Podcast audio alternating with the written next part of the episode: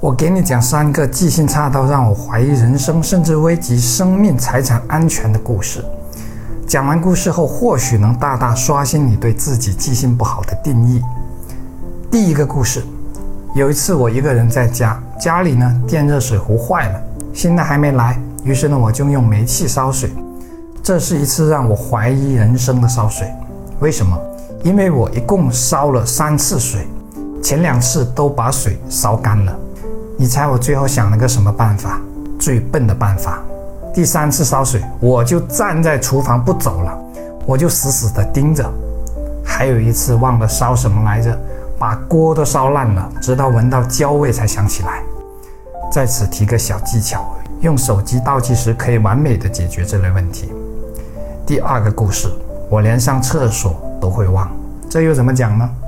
那时我还在广州白云区，公司仓库在一处酒店用品市场里面，厕所距离仓库大概一百多米，不时发生这样的一幕。我本来走出仓库是要去上厕所的，可走到半路遇到了谁谁，打了下招呼，说了几句话，然后就回来了。回来后才感到有点尿急，于是又跑去上厕所。这简直和老年痴呆有的一拼呐！第三个故事。这个最夸张。我平时要从家里拿一些生活用品到我住的小区里，因为我平时是一个人住的。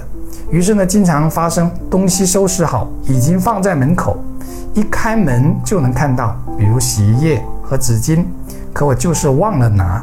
更夸张的是，我在半路回想一下，当时出门明明眼睛就盯着放在门口的洗衣液和纸巾，我在想，我当时是不是灵魂出窍了？已经身心分离了。故事讲完了，我从中得到了些什么？或者说，你能从我这个视频里得到些什么？这才是最最重要的事情。要不就白花了几分钟。我在我爸妈的印象中，一直都是一个粗心大意的人。我记性差、记忆力不好，是伴随我三十多年的一个定义。直到有一天，我才开始重新定义这个所谓的记性。那一天，上小学二年级的女儿生病，没去上学。当天老师布置的语文作业中有一项是背当天的古诗，那篇古诗我现在还记得，那就是李白的《夜宿山寺》。于是呢，我和女儿一起背。这时候我才发现，我读三次我就能背了。也就是那时起，我下了个决心，对我来说是破天荒的决心，那就是背古诗。最后，我把唐诗三百首都背了下来。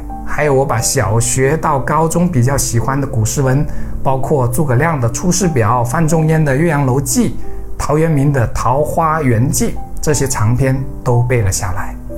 这个时候我才发现，我定义的所谓记性差好像没有那么简单。于是呢，我回过头来想以前的事情，包括刚才分享的三件事。我为什么煮水总是烧焦？因为我当时忙着在电脑旁敲打着什么。我为什么上厕所途中会忘记上厕所？因为我想回到公司继续刚才的工作，我的状态还在工作上。为什么东西明明放在门前，我看到了，可就是忘了拿？因为我那个时候正在为一个视频打副稿。发现了吗？他们的规律。是的，所谓的记性差，或许并非你的记性真的很差。而是你的注意力不在那件事情上面，重点是注意力。这是个注意力十分稀缺的时代，尤其手机带来的影响可谓极大。只要手机在手，注意力可能永远都在手机上。我们要提高记忆力，就要先收回一些自己分散的注意力，而变得专注一些。在这里分享个很简单易行的方法，那就是禅修练习，也就是常说的冥想。具体怎样的呢？找个地方安静下来，姿势放松，观呼吸，数呼吸，一呼一吸数一个数，从一到十，再从头数。被杂念打断了，导致不知数到哪里的，就马上回到呼吸上，重新数。每天早晚练习二十分钟，效果非常明显。还有一个心法就是，随时提醒自己四个字：回到当下。希望这个视频对你有所帮助。我是谢明宇，关注我，一起解惑人生。每周一、三、五晚八点更新，敬请期待。